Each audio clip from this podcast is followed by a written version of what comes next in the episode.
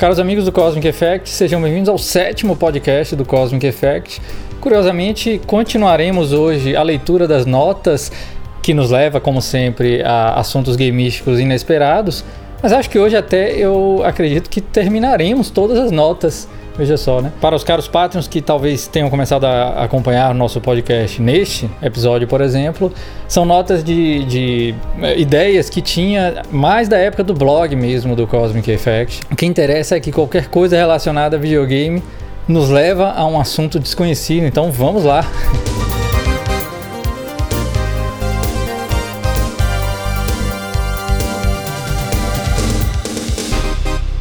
E olha só, exatamente onde paramos no podcast anterior, a nota seguinte era uma ideia de Cosmic Cast. Falar sobre podcasts em vídeo sobre videogames. e aí tem aqui podcasts em vídeo, né? A, a, até uma linguagem que víamos nessa época ainda, 2010 por aí, é quando tratava-se dos vídeos, né, sobre videogames, né? É, eu acho que o podcast, né, esse formato em áudio puro, estava era mais popular, o YouTube estava no meio da sua popularidade ainda, né, 2010. Então, podcasts em vídeo era uma expressão que, que a gente via muito ainda, tanto que nós chamamos a primeira série em vídeo nossa, né, sobre videogame de Cosmic Cast, né? Referenciando realmente os podcasts em vídeo. Então a nota aqui é falar sobre os podcasts em vídeo, sobre videogames.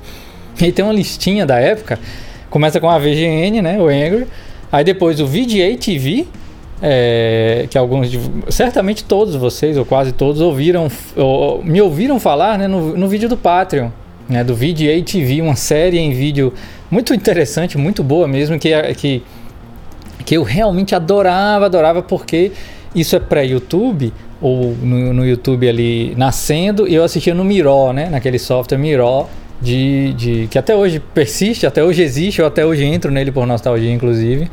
E até hoje tá lá, tem coisa lá, continua lá. Mas essa série, por exemplo, já encerrou. É o VGA TV, né?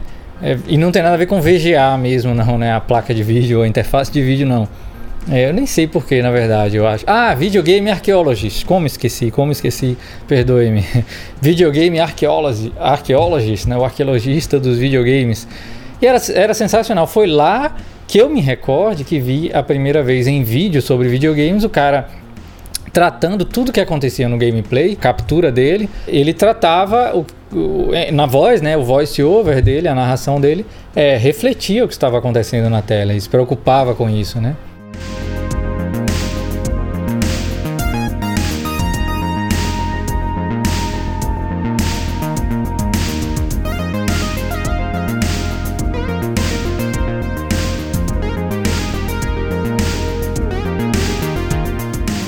O fato é que o VGA TV foi o, a primeira vez que eu me recordo, né, de ver alguém assim. E naturalmente a VGN, o Angry, né? É, mas o Angry, é, o Angry sempre foi com humor, né? O James Rolfe tratou a série dele começou como uma série de humor mesmo. A, né? É, o formato é de humor, necessariamente de humor. Não é o caso, né? Como por exemplo o VGA TV. Que curiosa, curiosidade extra, pessoal, caso alguém se interesse, o criador dessa série, que eu referenciei né, no vídeo do Patreon até, ele até soube disso, porque eu cheguei a legendar né, trechos dele e mandei na época do Patreon, até meio que pedindo autorização, mas na verdade, assim, fiz questão até por uma homenagem, assim, digamos assim, para ele saber, ó, oh, é, pessoas como eu gostavam muito do que ele fazia, ele ficou muito feliz quando recebeu, né, meu e-mail e tal, é, e mencionou eu acho que mencionou em alguma fanpage dele. Enfim, o que eu queria dizer é que hoje ele tem uma nova série no YouTube, inclusive tratando somente sobre jogos de Atari. É curioso, uma série rapidinha mesmo, vídeos bem rápidos. E, e ele coleciona é, cartuchos. E a série dele é interessante porque ele lê o manual do jogo de Atari, inclusive ele disponibiliza no final, ele dá o link, né, do scan que ele mesmo fez do manual, né, físico do Atari. Então tem esse lance assim específico e bem cuidadoso da parte dele. Mas até deixo se alguém se interessar, né, no, no post do Patreon. Na mesma lista, Totally Red Show, também outra série que encerrou e fantástica, né? Eu acompanho, inclusive, independentemente, os três, as três pessoas que faziam o Totally Red Show, que tinha um ritmo de podcast mesmo em vídeo. Este sim tinha, mas de altíssima qualidade. Videogame puro, conteúdo mesmo, e os três, as três pessoas muito bem informadas é, que se somavam muito bem, né? É, é, e na verdade é em vídeo, né? Eu tô falando assim porque era, um, era, um, era uma série longa. Eu acredito que eles, era, eles o Totally Red Show tornou-se diário depois, era um, era um vídeo diário no Miró, né? Eu assistia no Miró, acho que eles não colocavam no YouTube realmente. Era do Revision 3, né? Revision Free, que tinha um site próprio, né? Uma tentativa aí, é, é, antes do YouTube se consolidar definitivamente, muitas houveram, né? Muitas tentativas de, de outros de outros canais e outras empresas até, né? Congregando. O, o Revision 3 é, é muito louvável porque eles tinham um filtro de qualidade. Então, se é Revision Free, né, Revision 3, era qualidade é, de produção, etc. Não tinha vídeo simplão, não, ou descuidado, não. Total Red acho que foi o maior sucesso do Revision 3. E as três pessoas, como disse, até uma coisa curiosa. Os três que são o Alex, é, o Dan, né? É, ah, e aí que vem o, detalhe, o, esse Daniel, Daniel, né? Daniel e um sobrenome impronunciável, impronunciável é Daniel Trettenberg, meio Schwarzenegger, assim, o, o meio Schwarzenegger, já, já pronunciei errado, né? Vamos uma terceira vez, Schwarzenegger, deixa pra lá. Arnold, meio sobrenome de Arnold, o Dan, ele acabou de dirigir um filme, a continuação de Cloverfield. Eu, continuação ou é reboot, eu até não, não tenho certeza. De Cloverfield, aquele filme, né? Curioso, né? Daquele monstro, aquele filme com aquele. com ares de Bruxa de Blair, né? O Cloverfield. E ele foi o diretor desse filme, uma surpresa, inclusive. Ele, como sigo ele, acompanho ele em Twitter e companhia até hoje, ele e os outros e os demais, né? Porque realmente postam coisas interessantes e tal, até hoje, assim. Eu aprendi muito com esses caras, inclusive, é, nesses anos todos acompanhando o Total Red Show. E o Dan, que veja só, eu gostava muito dele quando ele tratava dos jogos, etc. Eu tinha particularmente ele, era, era, era quem falava as coisas mais interessantes para mim, mais enriquecedoras. E ele abordava muito cinema. Ele, ele mesclava muito cinema com videogame, mas permitem-me permitam-me aqui dizer, mesclava assim como eu tento fazer, sabe? Ali é, sem nenhum tipo de afetação, não. Ele conhecendo profundamente videogames também, jogando desde criança, jogando jogos atuais também, né? Não, não tem nenhum lance de é, é, distinguir né, as gerações passadas da, das atuais. E também assim com o cinema, admirando o cinema atual, admirando as origens aí para nós, né? Que somos pessoas de 30 e poucos anos, ou 40, e então, é, vocês sabem muito bem, é o cinema dos anos 70 para cá, né? O mais importante, assim, pra, pra gente, né? Mas sem restringir nada. Eles tratavam dos filmes e jogos atuais, assim como tratavam dos antigos. É mais ou menos isso, né? Que, que, que faço. Então, o em especial, o interesse dele por cinema, chamava, me chamava a atenção, mas ele não, não se dizia cineasta, nem metido a cineasta amador, não. Silenciosamente ali, fazendo programinha web né, dele ali de, de vídeo, Total Red Show. E depois, recentemente, coisa de um, dois anos, ele aí começou a soltar no Twitter. O Total Red já, já acabou, já tem uns dois anos que acabou, dois ou três. Ele começou a soltar no Twitter que estava num projeto secreto e tal, que, que, gostaria muito de poder falar sobre, né? E a gente ficava ali curioso e tal, mas tá, deve ser alguma série aí no YouTube nova, é legal, beleza. E finalmente ele pôde falar, né? e pôde como ele simplesmente publicou na timeline dele um trailer desse Cloverfield, directed by Dan Trachtenberg. Trachtenberg, eu não vou conseguir falar o nome. Sabe aquele orgulho, assim, eu pô, senti, senti um orgulho mesmo, né? Pô, imagina só, né? Você está, você está acompanhando o cara assim há tanto tempo e ver, é, poder presenciar, né? É, é, empolgado, né? Ele empolgado em poder finalmente falar para as pessoas que o acompanham Pô, eu aqui, né? Aqui no Brasil, assim, lá, um fã brasileiro aqui, Cheers from Brasil, é, é o que a gente sempre fala, né? No final de quando a gente comenta com, com algum conteúdo gringo. É, basicamente, inclusive, quando eu faço algum comentário, é nessa turma mesmo, é, de, de, diversos países. E é, a gente sempre termina, eventualmente termina com saudações aqui do Brasil, e foi o caso, eu acho, com o Den ali. Pô, muito feliz mesmo por, por saber que um cara, né, como ele ali, que, como disse, né, tinha um programa de, de web ali até menor, né? Antes, antes e, e nunca obteve esse, esse sucesso estrondoso de, de, canais grandes, né? De YouTube. Então, então era alguém menor, pô, e que agora pegou um atalho sensacional dirigindo um filme, né? Pô, e Cloverfield, assim, né? Pô, que, que legal mesmo, assim. Então fiquem ligados, até certamente muitos de vocês irão assistir. E até perdoe-me, eu não, não vou nem usar o Google agora para checar, né? É, se eu lembro do trailer, fiquei tão empolgado e me perdi se era um reboot de Cloverfield, se era uma continuação, se era um, um side, né? Um filme lateral. Isso acho que é porque eu estou me lembrando de Enigma do Outro Mundo, né? De The Thing, um dos meus filmes favoritos, de todo poderoso John Carpenter, que teve um, um, um não um reboot e não uma continuação, né? Recentemente, né? E, e, o nome, inclusive, só tem o mesmo nome, The Thing, apenas o parêntese né? quando se publica este filme, o, nome do filme, né? quando tem o mesmo nome, né? Publica-se o parênteses com o ano, que foi 2012, se não me recordo, né? O, o, o novo The Thing, que é excepcional para os fãs e não também é um filme ficou muito bom mesmo. Que por sinal a atriz principal do, do novo The Thing é a atriz de Scott Pilgrim, né? Do filme Scott Pilgrim e era um filme que era único, o original, o The Thing original de 82, eu acho porque, não, eu, se eu não estou enganado, o único filme do cinema que não tem nenhuma atriz, não tinha né, nenhuma atriz, nenhuma figurante, nada, apenas personagens, até apenas atores masculinos, né, homens aparecem é, em cena durante todo o filme. Se eu não me engano, parece que é único isso, porque nem sequer um, um pequeno é, figurante ou uma imagem, nada de. Bom, e no novo The Thing é a, é a, que eu esqueci o nome, Mary, Mary, né, que é a do Scott Pilgrim. E não é um reboot, como disse, não é uma continuação, é um filme, é, é uma side quest do The Thing, porque se passa é, numa outra base ali na Antártida. É excepcional a ideia. É, por, não sei porque fiquei com isso na cabeça, perdoe meu hipertexto, com relação ao Cloverfield do, do Dan aí na direção. Mas acho que não. Acho que é apenas uma continuação mesmo. O fato é que apenas fiquei muito feliz mesmo pelo, pelo Dan ali, tá? Mesmo sem conhecê-lo, claro mas a gente fica assim, né, acompanhando, né, a carreira, digamos assim, na internet dele. E, e essa, essa fase, né, de realmente a gente acompanhar certas pessoas agora, com a internet agora já com seus aninhos de vida, já a gente, pô, tem gente que a gente acompanha há tanto tempo, né, então é bem interessante, assim, ver essa, acompanhar de perto essa evolução a, a esse ponto até, né. Matt Chat era listado aqui em seguida, na verdade me parece que a ideia, voltando à ideia aqui da de fazer um Cosmic Cast era um Cosmic Cast tratando né, dos favoritos, talvez, ou do, dos que a gente acompanhava. E vocês sabem muito bem que eu era tão empolgado com estas séries em vídeo, tão mesmo.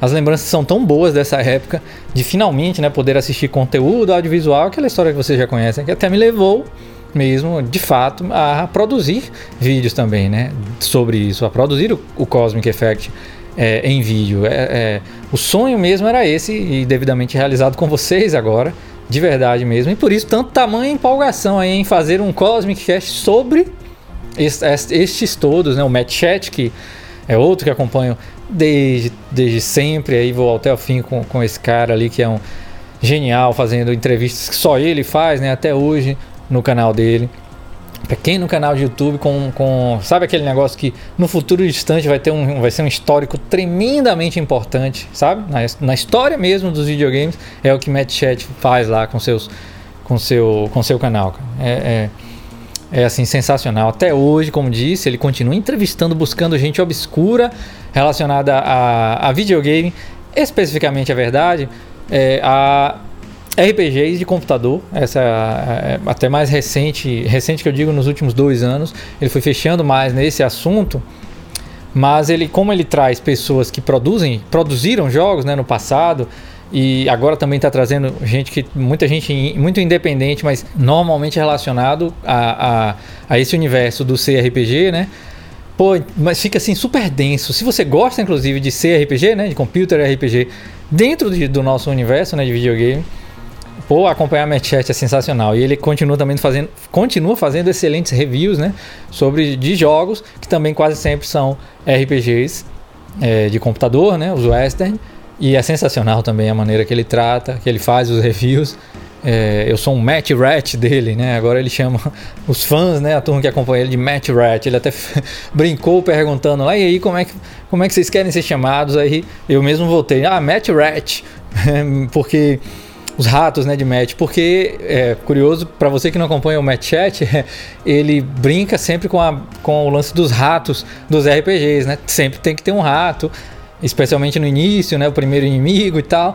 E ele sempre brinca, ele tem um, um acho que um rato agora no, no, no cenário dele, assim, ao fundo. e a tradição, essa coisa dos ratos, né? É, ele sempre trata, é bem engraçado, assim. Se me permitem dizer, uma espécie de. desse oh yeah que eu falo aí nos vídeos, que surgiu naturalmente mesmo, né? Como um pequeno jargão ali, eu faço espontâneo, de verdade mesmo. E, e, é mais ou menos isso o lance dos ratos com o Matt, assim. É bem, bem curioso, bem legal. E agora somos os Match Rats do, do Match Chat. Também trataria né, do co-op, que também muitos de vocês Claro, todos vocês acho já nos viram falar né, dessa espetacular série. Aí já é diferente do Match Chat, por exemplo, é o valor de produção top de tudo que já foi feito sobre videogames é o co-op. Nem grandes sites assim como Game Trailers, etc, que produziram e produzem, né, vídeos sobre jogos eventualmente e tal, tem aquele aquele esquema mais jornalista ali com com apresentação de programas de notícias, etc., nem se aproxima do co-op em termos de valor de produção. A turma ali é cinematográfica mesmo, mas ao mesmo tempo, aí é que está, né? Ao mesmo tempo que tem essa pegada técnica absurdamente de alto nível, eles têm a mesma paixão por videogames do que eu e você, sabe? mesma. E aí é que é, esse casamento é que é especial, né? Então o co-op, que magicamente em 2004, 2014 retornou para um único episódio. Até prometeram fazer outros, mas sem. Prometeram assim, falaram né, que iriam fazer sem prometer, até agora nada. Né? Porque acho que eles se tornaram-se produtores de alguns documentários espetaculares de videogames, espetaculares, não precisa nem dizer. E aí acho que a agenda deles para o YouTube especificamente ficou impossível. Mas eles continuam produzindo. Ah, então produzindo coisas que a gente não sabe, né, é, propagandas para Capcom, sabe? Material para Capcom e etc. Eles ficaram grandes nesse métier, assim, que a gente não vê diretamente. Mas volta e meia pintam, assim, para nós, réis mortais aí. E, e, é espetacular. Eles fizeram a cobertura, se não me engano, foi a GDC, né? A Game Developers Conference. Ou seja, a gente nem consegue lembrar né, do, do que era. Qual era o evento que eles estavam cobrindo, porque não era um, um vídeo jornalístico de maneira nenhuma, era um espetáculo, assim, um show, né? E aí em cima do evento que eles visitaram assim, tratando jogos independentes de uma maneira espetacular que, que aconteceram neste evento, entrevistando as pessoas assim, jogos incríveis inclusive, que só conheci curiosamente no co-op, né? Neste vídeo é uma coisa espetacular assim que eles conseguem. É, infelizmente não são regulares para nós, mas são sim altamente porque estão ocupados, como disse, né, com diversas produções é, em audio, audiovisual, né, para videogame, pra, mas assim, já para um nível empresarial, acredito. Trailer de Super Meat Boy eles fizeram também, é, é, propaganda, né, de Super Meat Boy. Enfim, o tipo da nota da época em que eu não tinha um padrão, né, na produção de vídeo e aí anotava qualquer ideia legal assim que surgiria não era nem, não é não, certamente algo que eu não que a, que a gente não teria né no, no, no, nosso Cosmic Effect hoje em dia um vídeo desse tipo logo em seguida pessoal a ideia de Cosmic Cast que seria falar de jogos olha só com atmosfera de cinema como Metroid barra, barra Alien vírgula, Mass Effect barra Star Wars e por aí vai. Falar de Ocarina of Time, que emociona o jogador não porque Miyamoto quis escrever uma grande história, e sim porque ele se preocupa com as mecânicas de gameplay, deixando a história num plano secundário. Isso é tudo que está escrito na nota. Palavras dele. Lembrar que existe a entrevista que ele comenta isso, que é bem importante. é, e a pura verdade, né? Como não havia uma busca incessante em deixar um jogo, em deixar o jogo um épico cinematográfico de maneira explícita, né, pelo designer do jogo, né? Justamente o, fato, o fato disso não ser intencional é que transformava a conexão do jogador de videogame com os personagens transformava de uma maneira única, né, pouco vista em jogos eletrônicos, me referindo a Ocarina of Time especificamente, né, mas que aconteceu em diversos jogos onde a, a essa conexão cinematográfica, né, é, é, difícil colocar isso, até, até, até, até curioso a maneira que eu escrevi aqui. E eu acho que eu, eu, entendo o que eu mesmo quis dizer, né? Eu estou associando a emoção, aquela emoção, pessoal, de um grande filme, aquela emoção épica, né, grandiosa que sentimos como telespectadores de um grande filme, do meio para o fim, sabe? Você sabe bem a emoção que é um reconhecimento, não, uma identificação muito, muito voraz, muito visceral, né, com o, o, protagonista em geral, né? Em geral acontece isso, onde você é, naquele momento esquece mesmo, é, parece clichê e tal, mas a gente sabe que acontece, né, com grandes filmes, Star Wars, por exemplo Se você conseguir lembrar a primeira vez que assistiu o primeiro Star Wars, né, episódio 4, especialmente você teve a oportunidade de assistir naquela época, naquele período, eu não pude ver no cinema, né? Porque o filme é de 78, eu nasci. Aliás, o filme é de 77, né? Eu nasci em 78, mas né, pude ver ali na, na, já na televisão, né?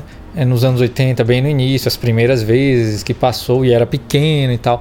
A emoção de você acompanhar Luke naquela aventura, é, pô, J.J. É, Abrams conseguiu, caso você não tenha assistido, acho improvável, né? Ou talvez você não aprecie Star Wars, o que também é improvável, mas claro, perfeitamente existe, evidente. não é porque ele é um filme de grande bilheteria que deve ser apreciado por todos, né? Mas enfim, é, força, a, a, o Despertar da Força, né? Conseguiu o mesmo efeito. J.J. Abrams conseguiu, conseguiu puxar essa, essa carta aí, né? De que você do meio para o fim você está naquela aventura com aqueles personagens. E aí, pessoal, você que está ouvindo sabe já o que eu quero dizer, né? É essa emoção que acontece nos videogames. E até tem um lance do mais dos jogos mais recentes, sabe? Os jogos mais, recentes, mais recentes é, eu acho que a maioria deles, os bons jogos mais recentes, mais recentes eu quero dizer dos 10 anos para cá, né? Pós aí geração 16-bit, a fase do 3D, muitos deles deles, muitos deles, conseguem essa mesma emoção de uma maneira espetacular, assim, você sabe. Né? O próprio Ocarina of Time, vamos colocá-lo logo, né? É, colocar essa carta na mesa fácil, né? Quando do meio pro fim, ou mais do meio pro fim ali, você já é Link, bicho. Você tem de ver o que vai acontecer e a emoção toma conta naquelas dungeons finais ali, na batalha final. É, é, é, é mas muitos jogos, não só Ocarina of Time, muitos jogos grandiosos é, conseguem essa conexão cinematográfica, né? E eu acho que os que conseguem muito bem são os que se, é, não, não tentam ser. Isso aí acontece mais, inclusive, talvez nos jogos japoneses, os jogos grandiosos japoneses. Por exemplo, Resident Evil 4 é um, é um que também tem esse efeito. Os jogos western, né, que apelam muito para as cutscenes, eu acho, né, apelam mais, né, para as sequências pré-renderizadas. Bom, tirando Kojima, que é japonês, mas tinha sua cutscene de 30 minutos lá em Metal Gear 4. Mas eu acho que vocês sabem, né? Os, os, os jogos americanos, principalmente os americanos, né? Talvez houver, pelo menos teve uma fase, né? Mais intensa das cutscenes, que tanto que a gente começou a debater, né? Sobre isso, né? Sobre todo mundo começou a falar, pô, cutscene longa demais e tal. Outro jogo japonês que consegue essa conexão do meio para o fim é Metroid Prime né? Metroid Prime, qualquer um dos três até. Aquela sensação do segundo e terceiro ato, né? Aquela grandiosa que você vai trabalhar ou estudar, né? Depende, não importa. E você está pensando em chegar para continuar, né? Aquela grande quest. É por isso que isso tem mais a ver com os jogos, os jogos mais longos dessa fase 3D aí, pós PlayStation, Saturn, Nintendo 64, né? que tem esse, esse lado assim. Curioso, pessoal, que eu estou gravando. O nosso podcast é gravado sempre, quase sempre aos domingos. E domingo, vocês sabem, é um dia que a gente sempre joga bastante. E fazendo um parêntese rápido, estou nesse domingo no, mergulhado em Alien Isolation, assim, de uma maneira que eu vou deixar evidente pra gente curtir juntos, né, num episódio nosso. Mas, é, poxa, tá aí um que vai ser. É, que está correspondendo de uma maneira inesperada. E olha que eu sou um fã, vocês sabem muito bem, hardcore de Alien, tô pegando cada detalhe, assim, as expressões da a, a, a renderização, né, o, do, da personagem da Ripley do, do Isolation, que é, que é a filha de Ripley, né, que é a Amanda Ripley. Há pequenos detalhes nela, assim, na, na, na, renderização, na renderização 3D que é de fato referenciando a, a Sigourney Weaver, a interpretação dela, assim, puxa vida, assim. Puxa vida.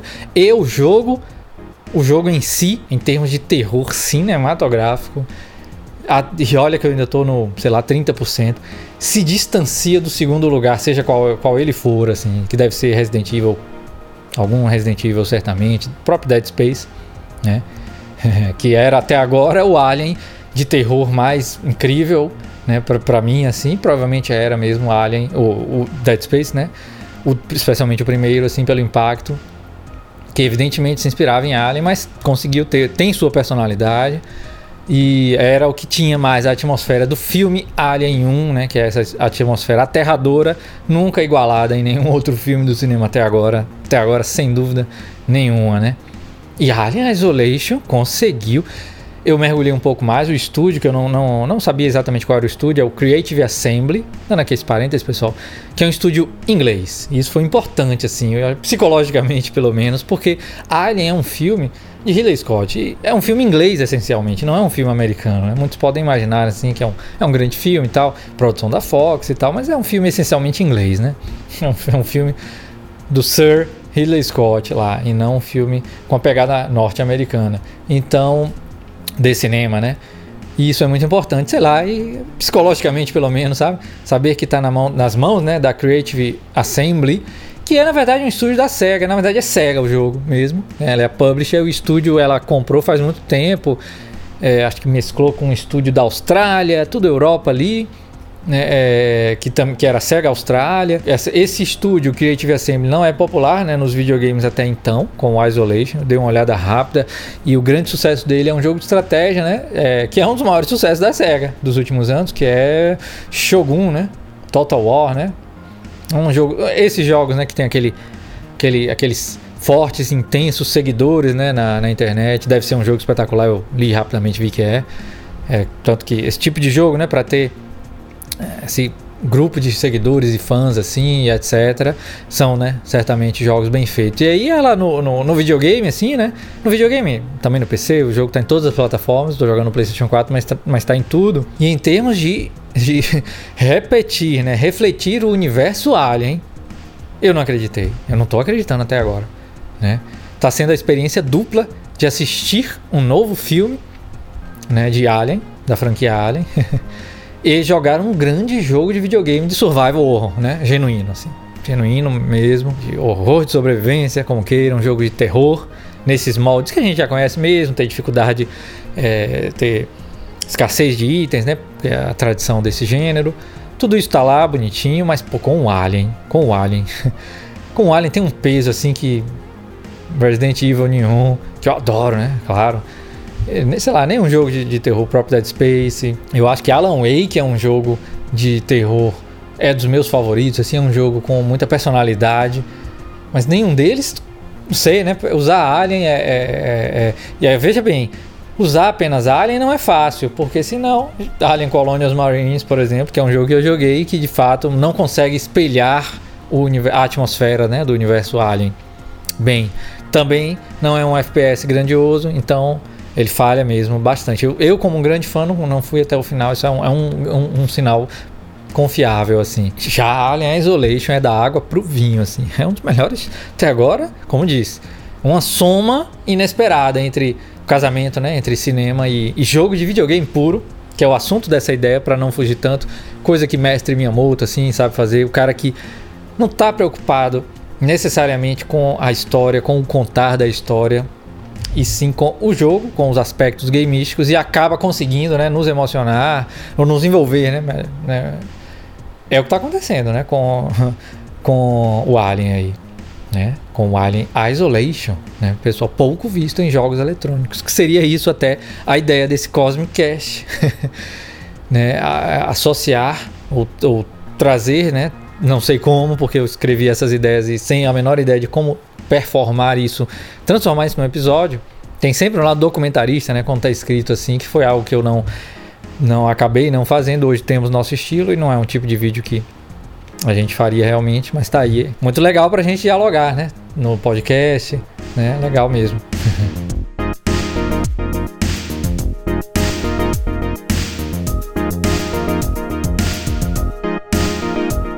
Bom, e em seguida, pessoal, fazer um episódio sobre Missile Command, usando a caixa do Atari 2600, melhor dizendo, a caixa do cartucho que eu tenho, né, o original, é, com a caixa, é legal, porque houve uma matéria muito interessante mesmo é, foi até do Polygon. Nessa matéria do Polygon, nessa entrevista com o criador do jogo, ele conta coisas muito curiosas. O criador da versão original, né, dos fliperamas, ele conta uma coisa muito curiosa sobre a Guerra Fria mesmo, é, sobre eu não me recordo agora, mas me lembro que ele conta as emoções, né, que ele vivia ali da época, né, ele como norte-americano, né, é, sobre esse lance da Guerra Fria, né, como isso influenciou de verdade, né, a, o Missile Command, né, o jogo.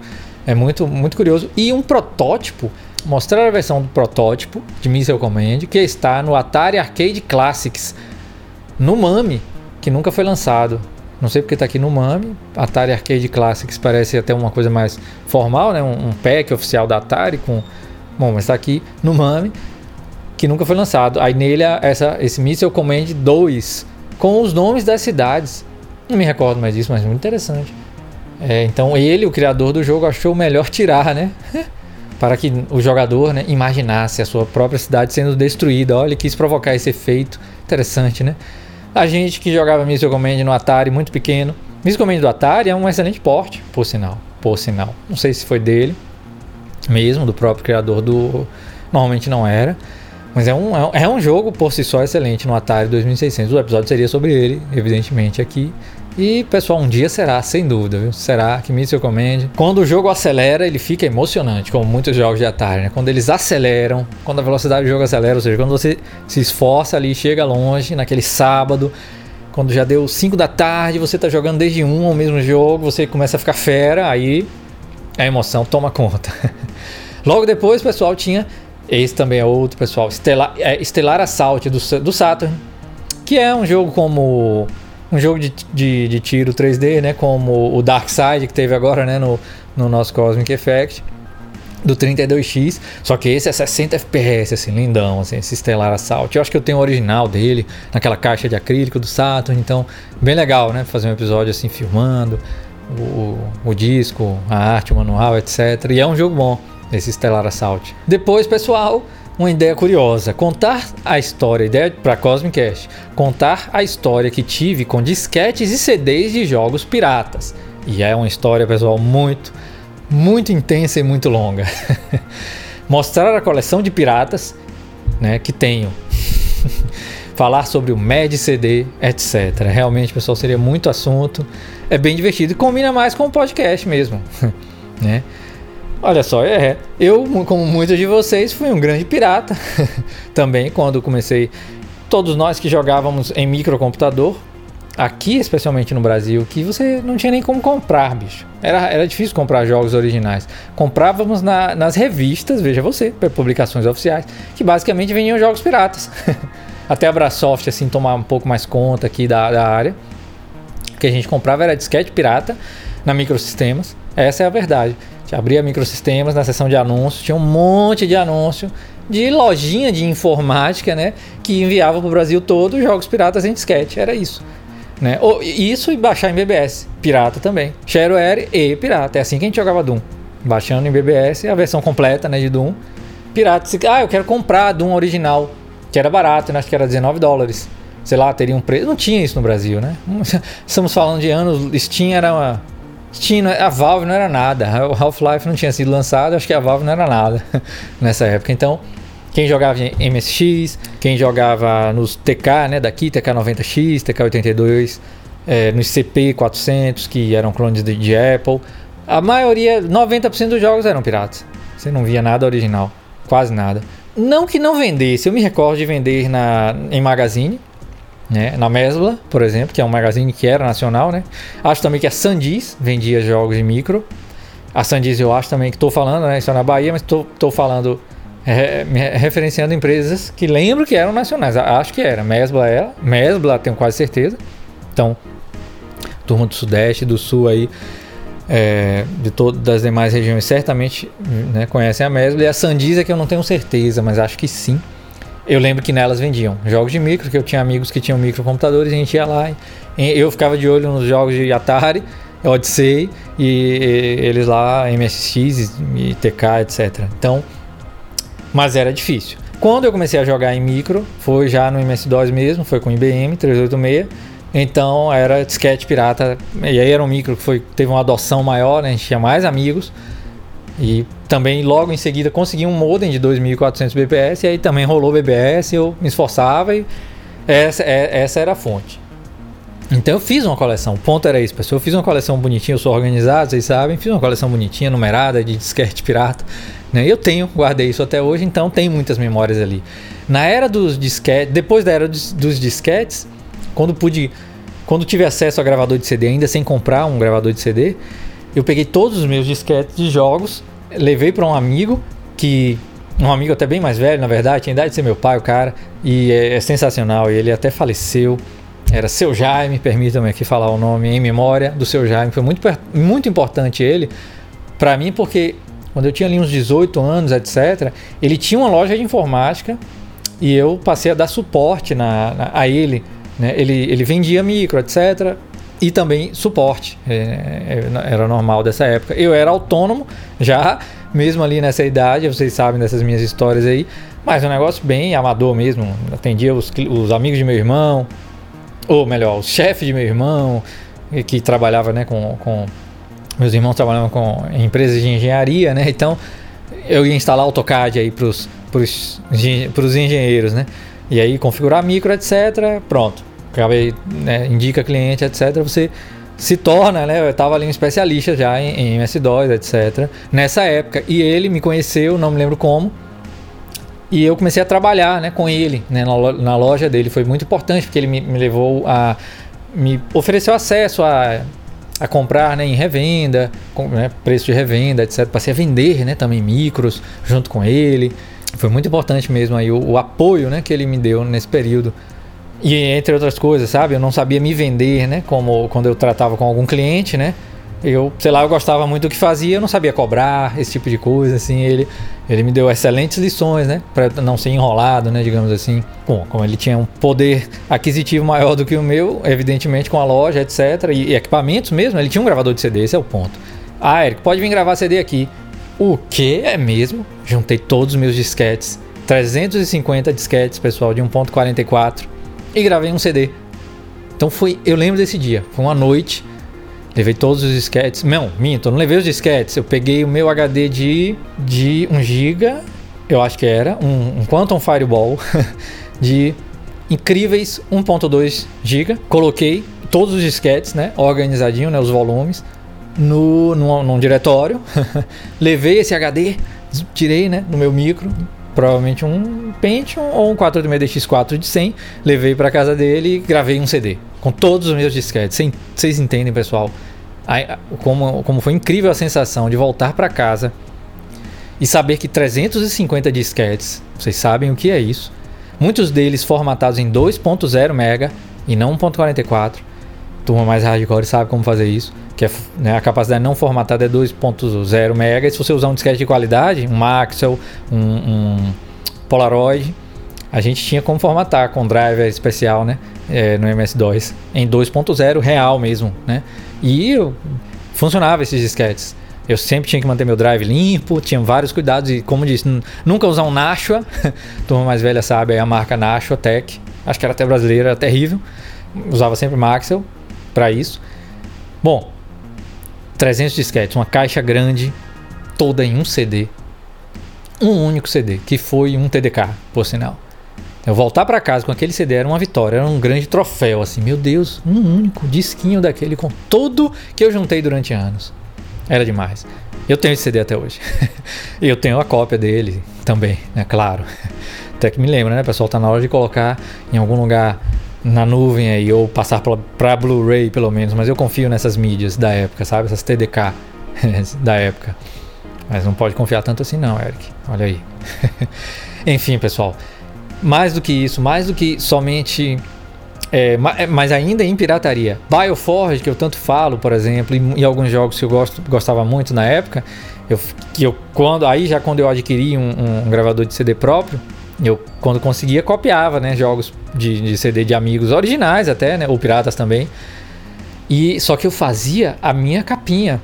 Imprimia colorido, frontal, lateral, então virava um CD completo. Então é por isso que eu falo aqui, mostrar a coleção de CDs piratas não é aquele CD feio né, escrito de, de, de, claro que a mídia é né, TDK, né, de alguma marca, né, Mitsui Gold que era a minha favorita marca, mas a, a parte externa, né, a, a, o, o case, né, o case eu fazia uma arte no CorelDRAW lá, é, Mambembe ali, mas era legal, assim, fazia uma arte específica e botava texto às vezes no fundo, sabe?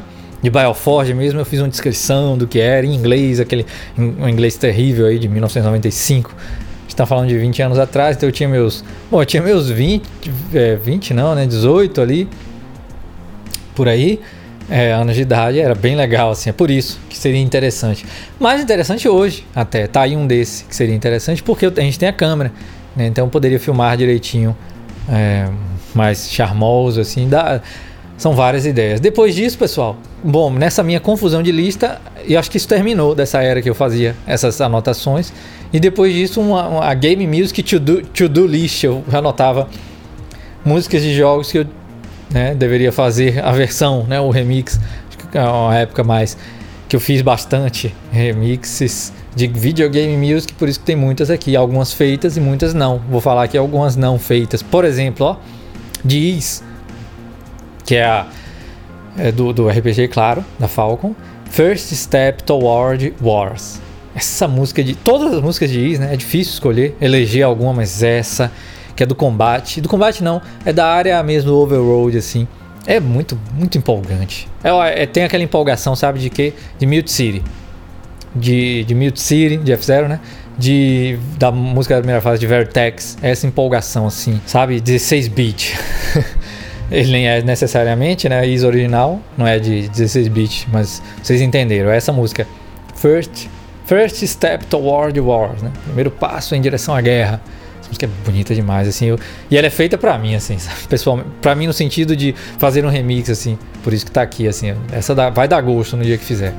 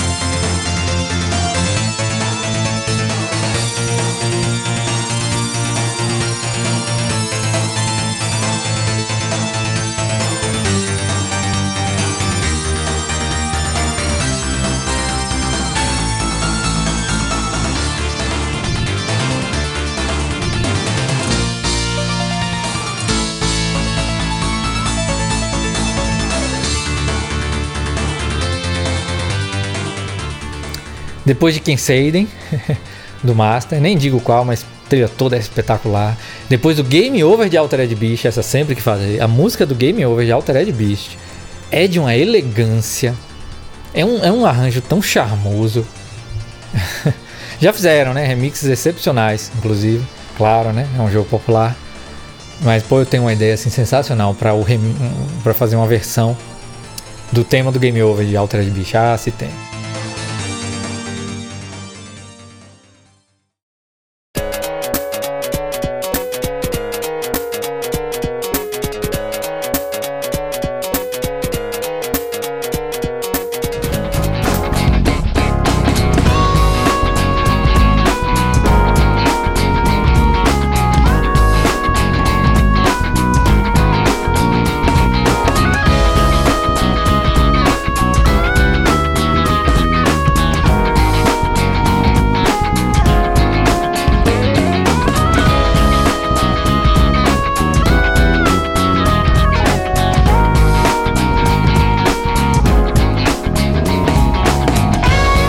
Spellcaster. Pô, Spellcaster que fizemos o game música, né? É, e muitos de vocês gostam bastante ali da versão. Eu fico muito honrado, né, com alguns comentários de alguns, alguns de vocês Patreon, inclusive, sobre a versão sintética, né, a versão synth que fiz, o bônus synth, né, do, do, da, do final da game música, desse game música de Spellcaster, né. É, e eu nunca preciso ainda fazer uma versão propriamente longa, né, da, do tema já fiz ali um teaser, né? E com certeza farei, pessoal. Um dia farei.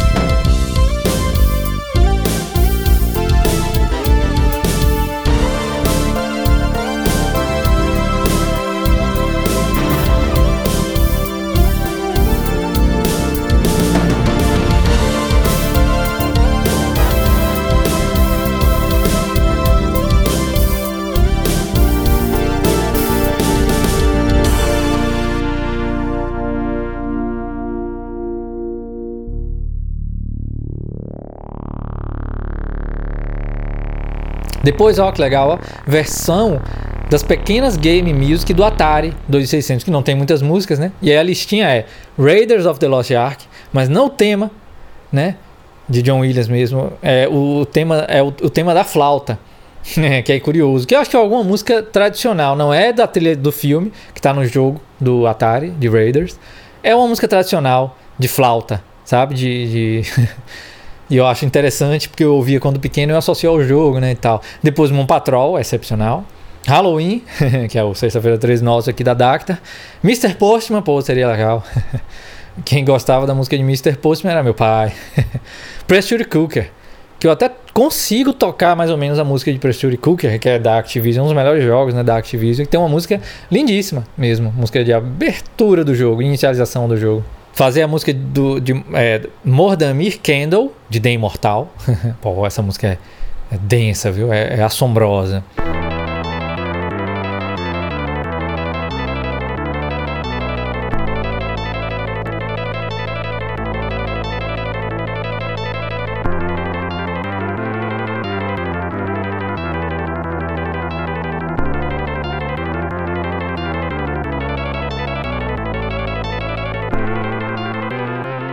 Depois, Desores, do, de Phantasy Star 1, ou do Phantasy Star 2 também. Tema de. Ah, Phantasy Star diversa, né? Tema da Dungeon, Dungeon Team, essa é uma favoritíssima. Chrono Trigger, também a decidir tá aqui, mas eu acho que eu faria Memories of Green, eu acho que o nome é essa. é, ou é, ou um, uma versão, ou um game música mesmo.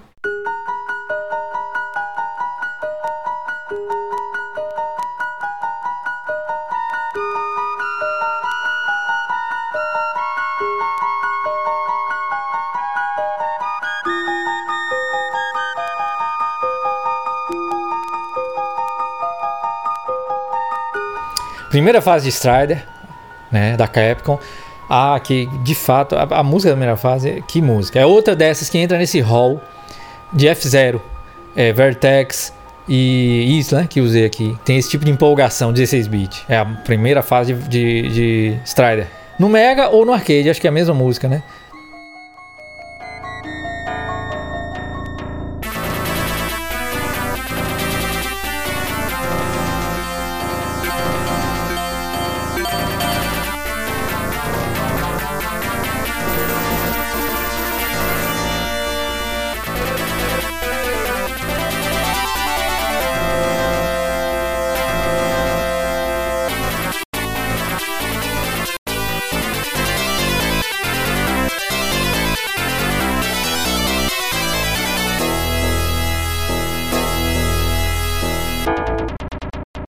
É, um medley de, de Toy Jane Earl. Apesar de ser um jogo funk e tal, eu gosto muito daquelas músicas. Tem um, excelentes ideias para fazer aqueles slaps ali na, das músicas de Toy Jane. Ah, acho que faria uma, uma, versão legal. Tem uma de Shadowgate, que Danilo fez uma versão para o Cosmic Cast. Danilo, Danilo que teve uma fase bem empolgada com, com o sintetizador, comprou um, um controlador MIDI e tal, bem legal.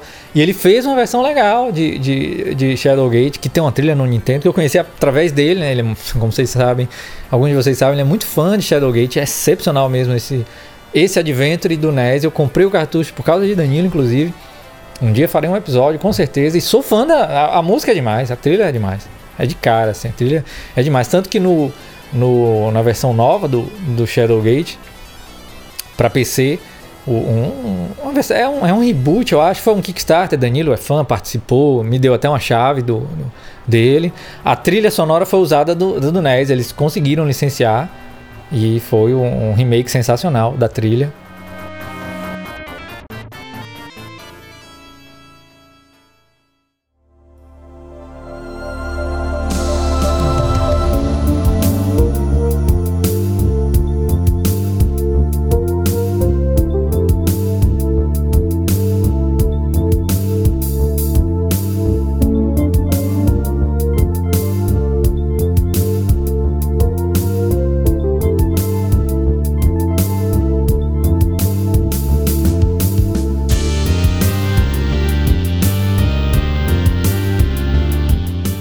Continua aqui, tema de Pitfall 2, pô, que eu acho que não faria mais, já que agora uso no Cosmic Cast, que nada, poderia um dia fazer sim o tema. Fatal, Fatal Fury 2, tem uma música sensacional, eu cheguei até a iniciar essa mid. tá aqui até lembrando, é Pasta a música. Step Beat, também de OutRun, curioso, é essa. Eu cheguei a iniciar a MIDI, curiosamente está aqui. Aztec Adventure, fãs do Master System, segunda fase de Aztec Adventure, tem uma música tão bonita, né? Que você, você deve lembrar, essa música é bonita demais. Está aqui um dia fazer um remix também.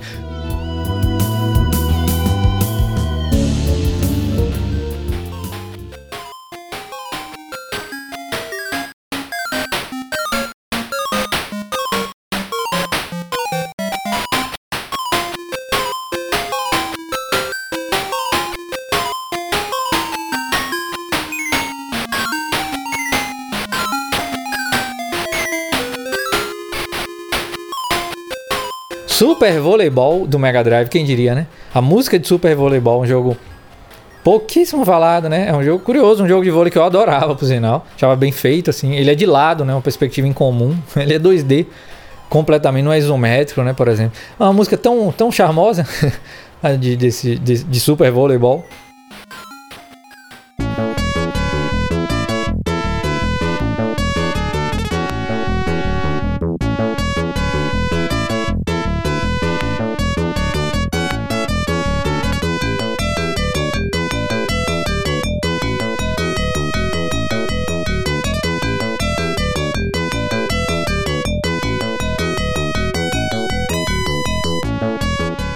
Música da primeira fase de Run Arc, né, do Mega Drive.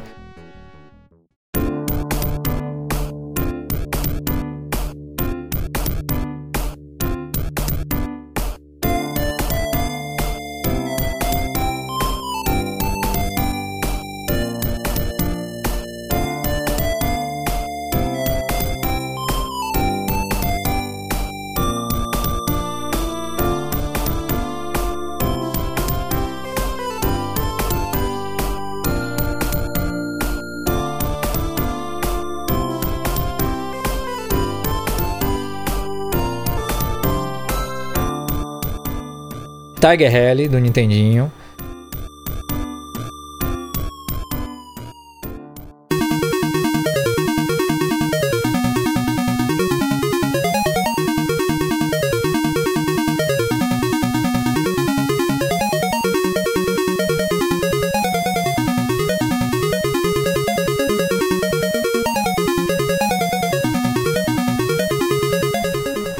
Música da primeira fase de Actraiser, eu sempre falo Actraiser, né? Não tem jeito. A música da primeira fase é Feel More, é, do, do Super Nintendo, evidente. Que acho que a pronúncia correta seria Actraiser, né? Actraiser, assim, com T mudo. Actraiser, né, pessoal? Confesse.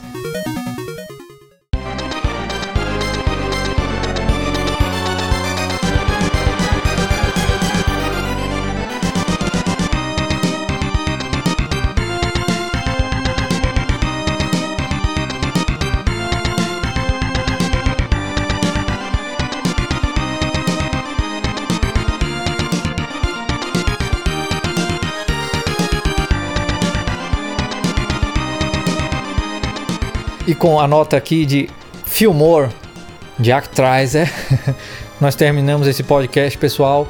Sempre agradecendo de verdade, do fundo do coração, a cada um de vocês, Patreons aqui do nosso Cosmic Effect, vocês, produtores executivos, todos vocês que permitem o Cosmic Effect continuar acontecendo assim, lindamente em conjunto com vocês, me, me financiando diretamente. Estou aqui honradamente é, do outro lado, jogando em co-op genuíno com vocês e também no nosso podcast aqui. Pronto, pessoal, encerramos as notas antigas. Legal, agora estamos com, com uns outros assuntos diversos, aleatórios, que a gente vai no próximo podcast. O, o, o lance é o hipertexto. Né? Eu acho que eu, tô gostando bastante de, dessa maneira e eu tenho certeza que vocês também. É, porque a gente não, né, não, não acaba chegando em assuntos diversos, improváveis e que espero eu, né, tornem-se tornem-se interessantes aqui para o nosso bate-papo aqui no podcast. Então eu tenho já bastante coisa que escrevi pensando em vocês aqui para a gente seguir nos assuntos, né? Será legal, tenho certeza. Mais uma vez, aquele forte abraço. Continuem comigo